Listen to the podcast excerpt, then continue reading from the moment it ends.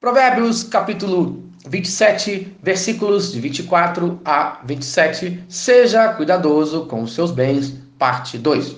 Sabe ensina a razão, o motivo para cuidar bem dos nossos bens. Em primeiro lugar, a riqueza não dura para sempre, conforme o versículo 24, parte A. Porque as riquezas não duram para sempre, conforme Provérbios, capítulo 23, versículo 5. As riquezas desaparecem assim que você as contempla, elas criam asas e voam como águias pelo céu. Por isso, nossa confiança deve ser sempre em Deus, jamais nas nossas riquezas, pois um dia elas acabam, conforme fala 1 Timóteo, capítulo 6, versículo 17. Ordene aos que são ricos no presente mundo que não sejam arrogantes, nem ponham sua esperança na incerteza da riqueza, mas em Deus, que de tudo nos provê ricamente para nossa satisfação.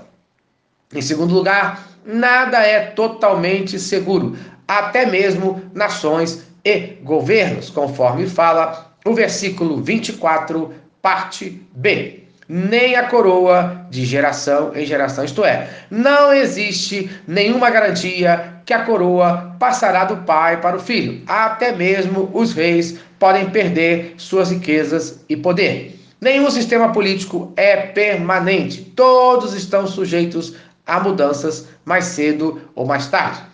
Em Lamentações, capítulo 5, versículo 16 fala: A coroa caiu da nossa cabeça. Ai de nós, porque temos pecado. Isto é, a honra foi perdida, o reinado foi perdido. Em terceiro lugar, nossos recursos são por tempo limitado, conforme fala o versículo de número 25. Quando removido o feno, aparecem os renovos e se recolhem as ervas dos montes. Isto é, os ciclos da agricultura vão e vêm, assim como um homem de negócio.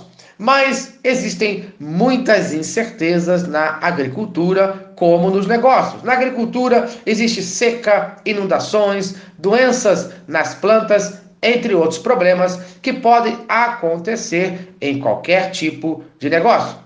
Conclusão: por isso é importante fazer investimentos que aumentem sempre o seu valor de uma maneira diversificada, conforme fala os versículos 26 e 27. Então os cordeiros te darão as vestes, os bodes o preço do campo e as cabras leite em abundância para teu alimento, para alimento da tua casa e para sustento das tuas servas. Isto é, a terra, conforme fala o versículo 25, dará alimento. Os cordeiros vestes, isto é, terá lã para vender para outros. A sua esposa pode fazer produtos de lã para vender, conforme fala Provérbios, capítulo 31, versículo 24. Ela faz roupas de linho fino e vende-as. Os bodes, o preço do campo, isto é, os bodes servem para pagar os impostos, conforme 2 Reis, capítulo 3, versículo 4. Então, Mesa, rei dos Moabitas, era criador de gado e pagava o seu tributo ao rei de Israel com cem mil cordeiros e a lã de cem mil carneiros. E conforme ainda fala o versículo 27, e as cabras, leite abundância para teu alimento, isto é, o leite para o complemento da alimentação da família. Então, essa diversificação nos negócios traz uma maior segurança para as nossas vidas. Então, no dia de hoje, aprenda a cuidar bem dos seus negócios, sem se esquecer de Deus, conforme fala Mateus, capítulo 6, versículo 33. Mas buscai, pois, em primeiro lugar, o seu reino e a sua justiça, e todas essas coisas vos serão acrescentadas. Amém. Se esta mensagem abençoa a sua vida, compartilhe com quem você ama. Vamos orar? Senhor Deus, obrigado por mais um dia de vida abençoe os negócios de cada um de nós.